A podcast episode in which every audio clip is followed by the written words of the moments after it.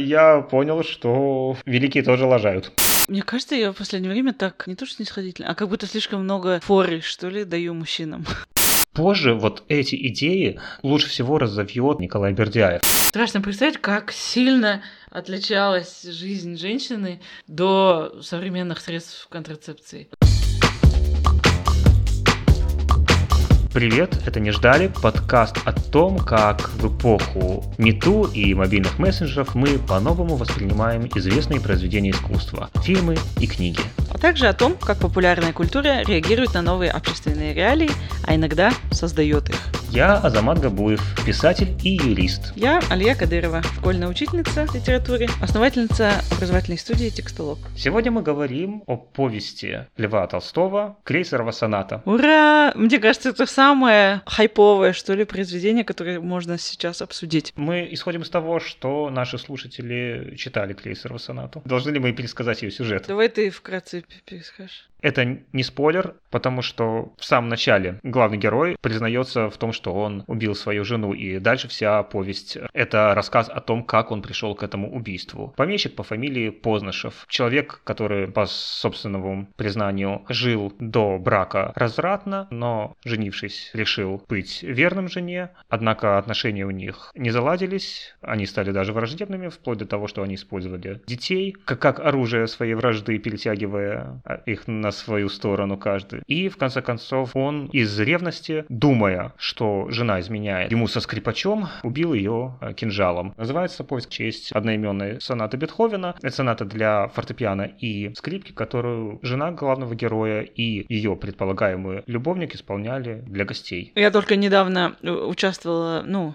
будет феммарш в Алмате, где я живу. И только недавно мы обсуждали тему и сказали, что, наверное, насилие, бытовое бытовое, это уже чуть-чуть устаревшая тема, она уже ушла в массы, и нужно в авангард двигать какую-нибудь другую тему. Ну вот, так что Крейсера Соната уже ушла в массы со всем своим абьюзом. Ну, может быть, повести ушла в массы, но проблема никуда не делась, по крайней мере в России. В моей родной Северной Осетии за последнюю пару лет было несколько громких дел по домашнему насилию. Был и муж, зарезавший жену, причем бывшую, из ревности. То есть он продолжал ревновать, хотя они уже разошлись. Так что мне кажется, Познышевы не перевелись, хоть исчез тот класс, которому он принадлежал, помещики. И, может быть, отличалось насилие, которое описывает Толстой, от того насилия, которое было у мужиков. Если мужики своих жен поколачивали изо дня в день, то какой-нибудь аристократ не бил, а просто в один день мог прирезать, застрелить. Тут я с тобой не соглашусь. Мне кажется, вот это насилие внутри брака, физическое или эмоциональное, никак не связано с классовым. Нельзя сказать, что в каком-то классе, по крайней мере, сейчас там насилия больше, а в другом меньше. Потому что я знаю случаи из последней повестки, вот последних пяти лет, из того, что в Казахстане происходит, были очень громких несколько там ситуаций, когда в семьях достаточно обеспеченных и достаточно известных вскрывались факты семейного насилия. Это суперизвестно, о чем знают все казахстанцы. В случае с Баяной Сентаевой, как ее муж сел в тюрьму за то, что пырнул ее ножом, и потом, как я поняла, выяснилось, что насилие у них продолжалось давно. Ну, естественно, в менее обеспеченных семьях, я тоже думаю, насилие присутствует. Поэтому странно. Раньше мне казалось, что как будто бы доход — это то, что как бы защищает, возможно, женщину. Что чем выше доход, тем меньше вероятности, что будет семейное насилие в таких семьях. Ну, как выясняется, похоже, что нет. Ну, может, когда ты так думала, ты думала о бедности как о таком факторе, который провоцирует, в принципе, семейные ссоры. И я тоже об этом думал, поэтому я как раз предположил, что в 19 веке в России у мужиков были ссоры с мордобоем каждый день, а аристократы, у них было психологическое насилие, которое однажды могло вылиться в удар кинжалом или выстрел. А что ты имеешь в виду, когда говоришь, что в повестке вашего марша есть такое, что, ну вот об этом домашнем насилии уже не надо говорить, что, что это решилось уже, что ли? тогда не решилась, но я, как бывшая, ну и, может быть, чуть-чуть нынешняя активистка по разным фем-вопросам, замечаю, что если раньше, допустим, когда это все активно началось в шестнадцатом году, ну, в Алматы, по крайней мере, появилось несколько сразу организаций, которые помогают женщинам, и эта тема резко как-то, мне так показалось, вошла э, в новостные повестки, то тогда это все еще считалось несколько маргинальным. Я тогда снимала видео на YouTube, я взяла интервью у Дины Тансари, это активистка, которая вот возглавляет одну из таких организаций, называется «Не молчи». И я помню по комментариям, которые там были, это все еще была такая тема слишком какая-то авангардная, что ли, для общества. Там много было хейтерских комментариев. Каждый раз, когда возникала какая-то такая статья про там э, фем-активисток, которые занимаются вопросами насилия или еще чем-то, реакция общественности была, ну, негативная и какая-то непонимающая, что ли, как будто у нас таких проблем нет. А теперь это вошло в мейнстрим. Недавно сняли большой документальный фильм «Жена», называется, тоже о бытовом насилии. И это вошло на государственные телеканалы, теперь на Хабаре, там, на казахском и на русском обсуждают иногда такие темы. Вот. И как будто бы для фем-марша это уже немножко отработанный материал. Если в прошлые несколько лет это была основная повестка, насколько я понимаю, ну там большинство плакатов было на эту тему, и организаторки, кажется, заявляли прям это как тему марша, то сейчас такое чувство, как будто эта тема уже вошла в общественную дискуссию, и активистам можно чуть расслабиться, потому что дальше все пойдет само. Слушай, кстати, действительно интересно, было между ними что-то или нет. Не то чтобы это может хоть каким-то служить оправданием, но все равно интересно было бы подумать о ее психологии. И действительно, была ли у нее какая-то связь с этим музыкантом или нет. Даже эмоционально интересно, что она чувствовала к нему. А может быть, сейчас как раз самое время послушать Крейсерову сонату, ту часть, которая так напугала главного героя, первое престо этой сонаты, мы послушаем исполнение Гедона Кремера и Марты Аргерих. Здесь получается такой же состав. Женщина на фортепиано, мужчина на скрипке.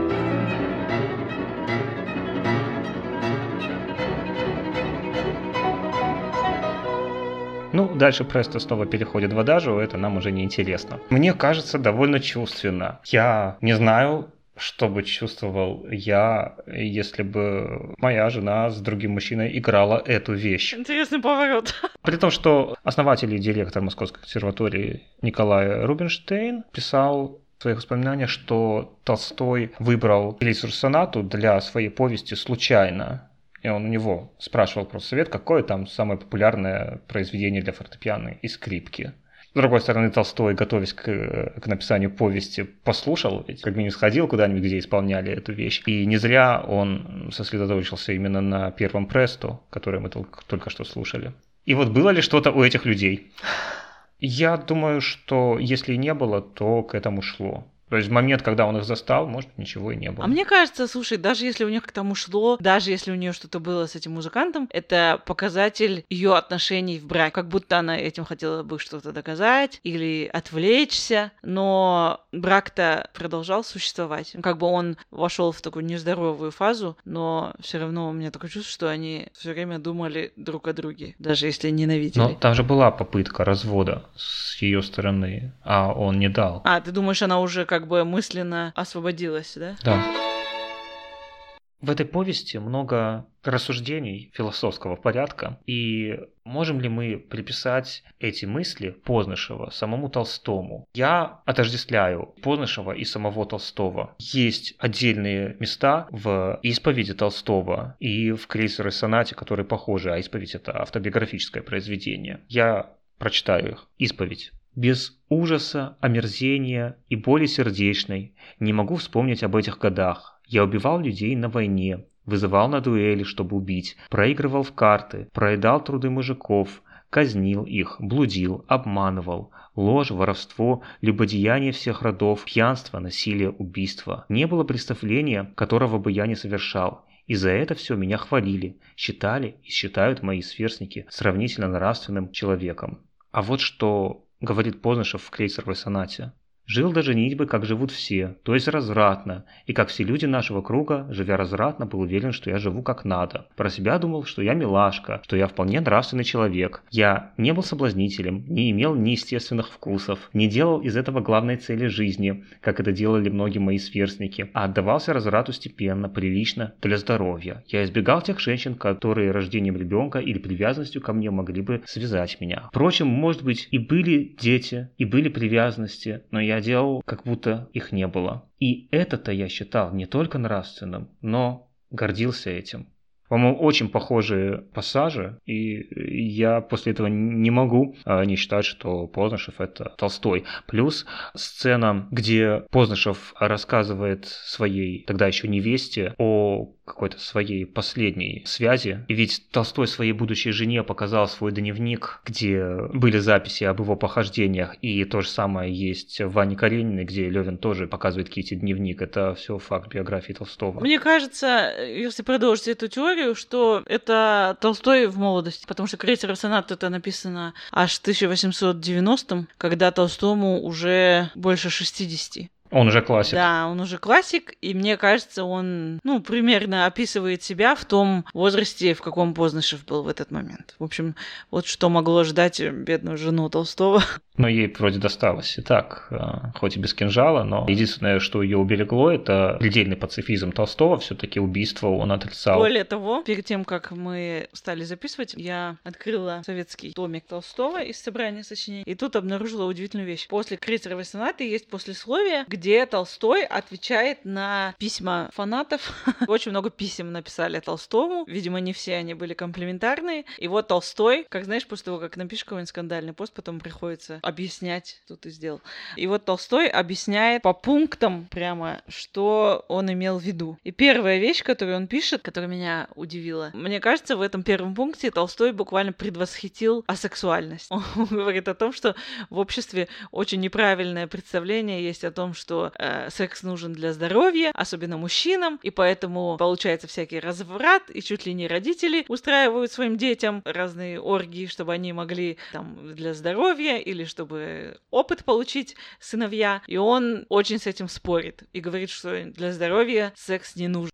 А сексуальность есть в том, что писал Толстой в крейсере сонате, и в этом смысле он действительно ее не, не так четко, но один из первых сформулировал в а, русской философской э, мысли, потому что через три года только появится смысл любви Соловьева. Дело в чем, я прочитал крейсеру сонату после того, как прочел э, доктор Живаго. Я хочу сейчас показать контекст, в котором она там упоминается. Прикольно, я и забыл, что она там упоминается. Юра, его товарищ и одноклассник гимназист Гордон и дочь хозяев Тоня Громеко. Этот тройственный союз начитался смысла любви и крейсеровой сонат и помешан на проповедь целомудрия. Отречество должно пройти через все неистовства чистоты, но они пересаливают. У них заходит ум за разум. Они страшные чудаки и дети. Область чувственного, которая их так волнует, они почему-то называют пошлостью и употребляют это выражение кстати и не кстати. Очень неудачный выбор слова. Пошлость – это у них и голос инстинкта, и порнографическая литература, и эксплуатация женщины, и чуть ли не весь мир физического. Они краснеют и бледнеют, когда произносят это слово. Тут я очень согласен с Пастернаком. Видимо, это началось тогда уже, а в конце 19-го, начале 20 века. Потом, ну, короче, в Серебряном веке это началось, когда стали пошлость употреблять в значении чего-то полового. И это продолжалось вплоть до последнего времени. Я помню, когда я училась в школе, мы так говорили, типа, ты что такой пошлый? Каждый раз, когда речь заходила про сексуальное что-то. Да, когда, когда говоришь, что рассказал кто-то пошлый анекдот, имеется в виду, что там шутки ниже пояса, а не что анекдот банальный и избитый. Мы по доктору Живаго можем посмотреть, как на молодежь Серебряного века повлияла Крейцерова соната вместе со смыслом любви, который я тоже прочел после доктора Живаго. Позже вот эти идеи лучше всего разовьет уже ближе к середине 20 века Николай Бердяев. В пределе это все восходит к Платону, да, и к платонической любви. Это идея, которая есть в зачатке в Крейцеровой сонате о том, что если есть какая-то цель человечества, то именно вот это вот размножение, то есть это повестка не только антисексуальная, но и антинатальная, размножение половое человека, оно не дает достичь какой-то высшей цели, если она есть. То есть мы каждый раз откладываем ее на новое поколение. И в смысле творчества Бердяев, правда, не апеллируя к Толстому, а апеллируя к Соловьеву, развивает эти идеи. Вот это а, о влиянии Крейцера сонаты на, в данном случае, не на литературу, а на философию. Но мне кажется, Крейцер сонаты, кстати, в отличие от философских трактатов, где все четко, вся состоит из контрастов, как бы из углов. Тут нет ответа. Тебе не кажется? Мне кажется, что эта философская часть, она в принципе, хоть я признал, что она повлияла на замечательных философов, но противоречиво и не проработана. С одной стороны, он подмечает, что женщины находятся в угнетенном положении, с другой стороны, он отказывает им в праве на образование и даже говорит, что у женщины первым делом должен быть страх. Мне кажется, судя по этому послесловию, это э, герой, который как бы у него каша в голове потому, что по мнению Толстого, общества каша в голове в этот момент. С одной стороны, вот этот секс для здоровья, который как будто бы поощряет супружескую неверность, потому что сакрализированы отношения в любви между мужем и женой, а секс все равно нужен, поэтому, получается, существует супружеская неверность, а это тоже удовольствия мало для всех, судя по всему. Еще он говорит здесь про детей, о том, что дети тоже перестают быть основной целью брака, как будто немного мешают от любви между мужем и женой, тем, что отвлекает внимание. С другой стороны, становятся, как в крейцере сонате ясно написано, оружием, если между родителями происходит конфликт. Когда говорят о женоненавистничестве Толстого, в первую очередь вспоминают Крейцерову сонату. И в то же время в ней есть кое-что для своего времени, даже свежее, очень похожее на современность, на нашу современность. Например, он там определил male gaze, понятие которого тогда еще не было. Ведь все мы знаем, как мужчина смотрит на женщину. Вино, женщины и песни. Так и в стихах поэты говорят. Возьмите всю поэзию, всю живопись, скульптуру, начиная с любовных стихов и голых Венер и Фрин. Вы видите, что женщина есть орудие наслаждения. Так все-таки, по-твоему, а насколько это женоненавистническая повесть? Мне кажется, я в последнее время так не то что снисходительно, а как будто слишком много форы, что ли, даю мужчинам. потому что я собиралась сказать нет, наверное, потому что э, скрадывается это немножко тем, что он описывает только мужскую точку зрения, и мужчина тоже страдает, но вообще довольно женоненавистническая. Это э, как будто бы женоненавистническая, но знающая сама об этом, что ли. Мне кажется, это какое-то такое саморефлексирующее женоненавистничество, когда он не только ненавидит женщину, но еще и понимает, что, возможно, общество его сделало таким. Я тоже считаю, что это вещь женоненавистническая. Из правильных наблюдений Ознашев, а значит и Толстой, делает довольно странные выводы. Он наблюдает, что кликушество встречается только у баб, а у девушек незамужних не бывает его. При этом он не делает вывод, что это от насилия в семье, а он делает вывод, что это от секса во время беременности. Когда он говорит, что бывает, что девушки, которых вот только выдали замуж, они прибегают обратно домой к родителям в первую ночь и говорят, что ни за что не будут заниматься этим. Это потому, что это вообще гадко. Почему-то он не делает более логичный вывод, что они не будут заниматься этим, потому что с таким организованным родителями браком это по сути изнасилование. Или та параллель между женщинами и евреями. Да, что угнетенные женщины, при этом они находят свой уголок такой власти и коварства и манипулируют мужчинами через привлекательность. Точно так же, как евреи через ростовщичество. Это параллель между женским и еврейским, это же вообще попахивает классическим мизогинным трактатом «Пол и характер» Отто Вейнингера.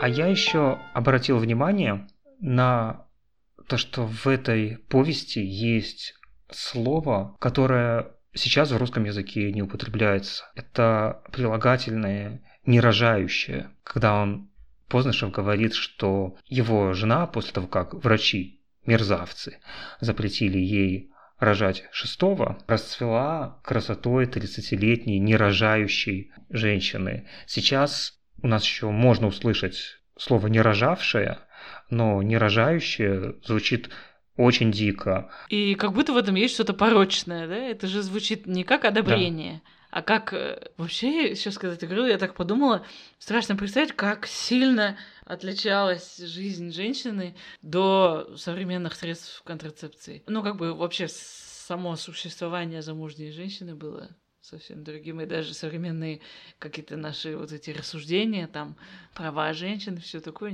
ну, как бы немножко э, наивными выглядит по сравнению с тем, что ты выходишь замуж и рожаешь бесконечно. Как ты помнишь, Познышева на суде оправдали именно от того, что он убил из ревности и, как сказали сами судьи, защищал честь. Возможно ли такое сегодня? Да, я юрист, но я юрист, который занимается бизнес-спорами, и я мало что смыслю в уголовном праве, поэтому я задал вопрос, как сегодня бы осудили Познышева адвокату по уголовному праву Алене Петровне Зеленовской. С моей точки зрения, Познышев совершил умышленное причинение смерти.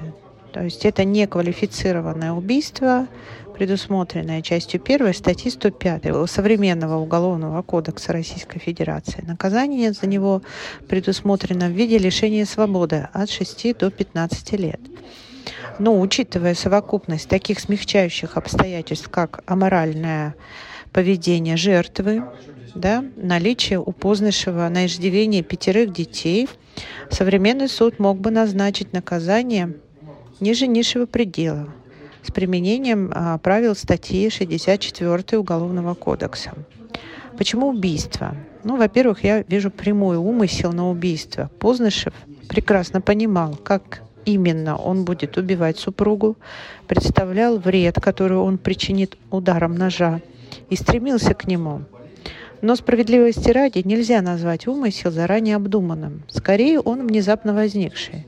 Все-таки Познышев окончательно решился на убийство, увидев пальто Трухачевского в своем доме. Однако и нельзя признать умысел аффектированным, то есть потерей сознавательного контроля над волевыми процессами. Все было четко контролируемо.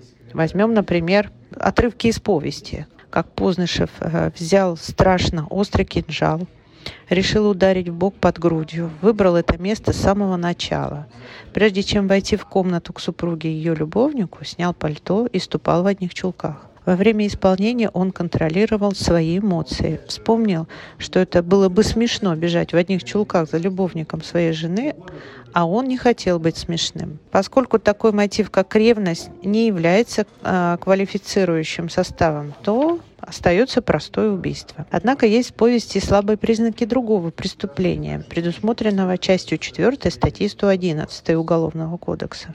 Умышленное причинение тяжкого вреда здоровью, повлекшее по неосторожности смерть потерпевшего. Ну, предположим, Познышев не знал наверняка, что сразу убьет супругу. Просто хотел причинить ей тяжкие страдания. При этом предвидел возможность смерти, но самонадеянно рассчитывал на ее предотвращение. Или, например, если бы супруги своевременно оказали медицинскую помощь, она осталась бы жива. А скончалась, например, не от ранения, а от острой кровопотери, что вполне вероятно, ведь она умерла не сразу, а через какое-то время. Наказание за это преступление предусмотрено в виде лишения свободы до 15 лет. В этом интервале суд мог э, назначить совсем небольшой срок с учетом совокупности смягчающих обстоятельств. Ну, например, три года лишения свободы. Я удивлена, что моральное поведение жертвы в данном случае может быть смягчающим обстоятельством. Да, в Российском уголовном кодексе есть такое понятие, как аморальное поведение жертвы, как смягчающее обстоятельство, пережиток, что ли, и действительно не имеющие правового содержания. Что такое аморальное? Даже поминаю свои занятия по уголовному праву, где преподаватель критиковал это понятие в уголовном кодексе, потому что он говорил, вот представьте, что спустился с гор какой-то парень первый раз, пришел во Владикавказ, увидел девушку в брюках. И... Убил ее. Мы переходим к рубрике «Послание внеземным цивилизациям». В этой рубрике мы решаем, отправили бы мы ту вещь, которую сейчас обсуждаем, в качестве послания в космос. Алия. Я бы не отправила в космос. Мне кажется, это, знаешь, такой отработанный материал для нашего человечества на данный момент. Это немножко слепок того времени, когда еще мы не доперли до гендерного равноправия, до психотерапии, до всех вот этих вещей, которые сейчас помогают людям как-то жить вместе, несмотря на то, что мы раздражаем иногда все друг друга, но при этом не убиваем. Чаще всего. Я бы тоже это не отправил. Также потому, что это не лучшая вещь литературно для Толстого вообще. И я не хотел бы, чтобы эта вещь представляла Толстого. Д- для такого маленького текста плотность литературных косяков уж больно велика. Например, у него дважды неправильно употреблен депричастный оборот. Мне тотчас же там же, не выходя из комнаты, сделалось грустно. Подъезжая к станции. Да, и любуясь в окно на природу, у меня слетела шляпа. Отъехав с полверсты, мне стало холодно ногам. Ну, а когда я увидел фразу «мне нужно было ехать на съезд в уезд, а я понял, что великие тоже лажают. На этом все. Подписывайтесь, слушайте нас на всех платформах, где вы слушаете подкасты. Пишите нам, если вам есть что сказать о Крейцере и Сонате или о других произведениях, которые мы обсуждали или будем обсуждать, на email не ждали подкаст собачка gmail.com.